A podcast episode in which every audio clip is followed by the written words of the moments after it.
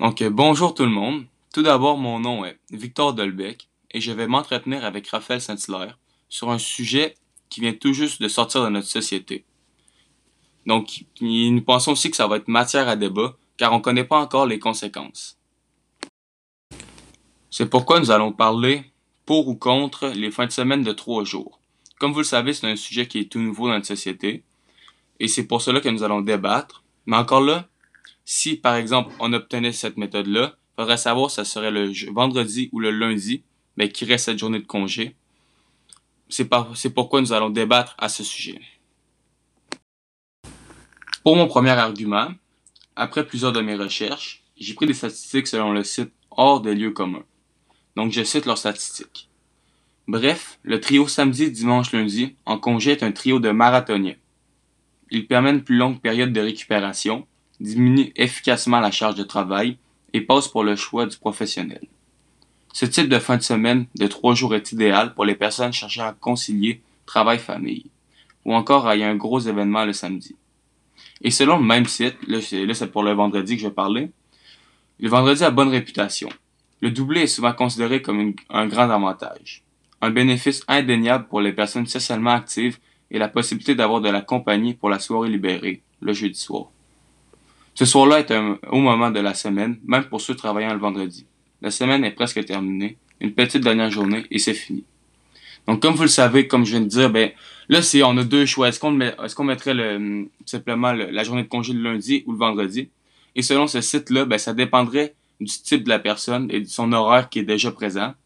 Pour ma part, personnellement, je pense que vendredi serait mieux, car étant aux études, ça, ça pourrait nous permettre de travailler le vendredi.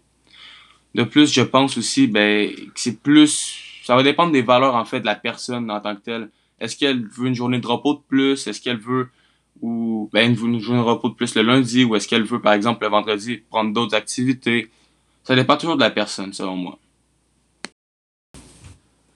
Ben, selon moi, mon cher Victor, je pense que ça, c'est pas une bonne idée de changer le système. Donc, pourquoi changer le système quand il marche déjà très bien? De plus, le salaire hebdomadaire des personnes va diminuer puisque le nombre d'heures va chuter. Est-ce vraiment une bonne idée de changer un système déjà en place qui marche déjà très bien? je suis d'accord avec toi pour ce point-là. C'est sûr qu'on connaît pas encore les conséquences, puis toi, une conséquence, mais ça, c'est une conséquence qui pourrait être négative. Je suis sûr que c'est possible qu'il y ait encore des, des, conséquences qui peuvent être positives. La preuve, ben, j'ai trouvé, euh, après mes recherches, j'ai trouvé une compagnie qui, eux, faisait déjà ça. Il s'agit de la compagnie Love Radius, qui eux, ben, ont réalisé un chiffre d'affaires de plus de 3 millions d'euros en 2018. Donc, c'est euh, ben, une société française. Eux, ils confectionnent des produits pour bébés, pour venir en aide aux parents. Dans le fond, ce qu'ils faisaient, tout simplement, ben, ils ont tendance à se débarrasser de leurs tâches. Donc, dès le début de la semaine, mettons le lundi, mardi, mercredi, tout ce qu'ils ont à faire, tout le travail qu'ils ont pour la semaine, ils le font maintenant. Et après, ben, ce qu'ils ont, ben, ils gagnent du temps pour après, pour leur temps à eux, pour faire ce qu'ils veulent, passer des activités en famille, tout ça. Et ça, ce que je viens de vous dire, ben, selon mes recherches, c'est selon Isabelle Rémillette, qui est professeure de management à l'ESSEC.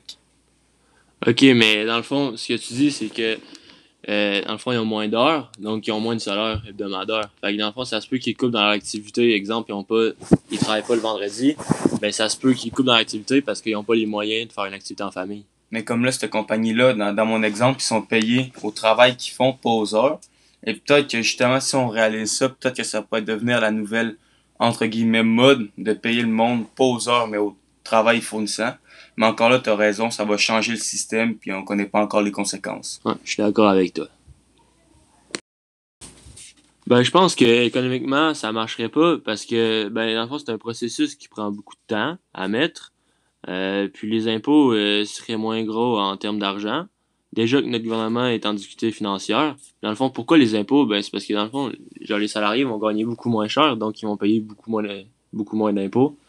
ça toucherait directement le gouvernement euh, si on regarde ça d'un autre point de vue. Puis euh, notre dette est déjà assez grosse comme ça. Puis on connaît même pas encore les réactions euh, des entreprises, puis l'impact de ce changement au niveau global, au niveau intérieur des entreprises.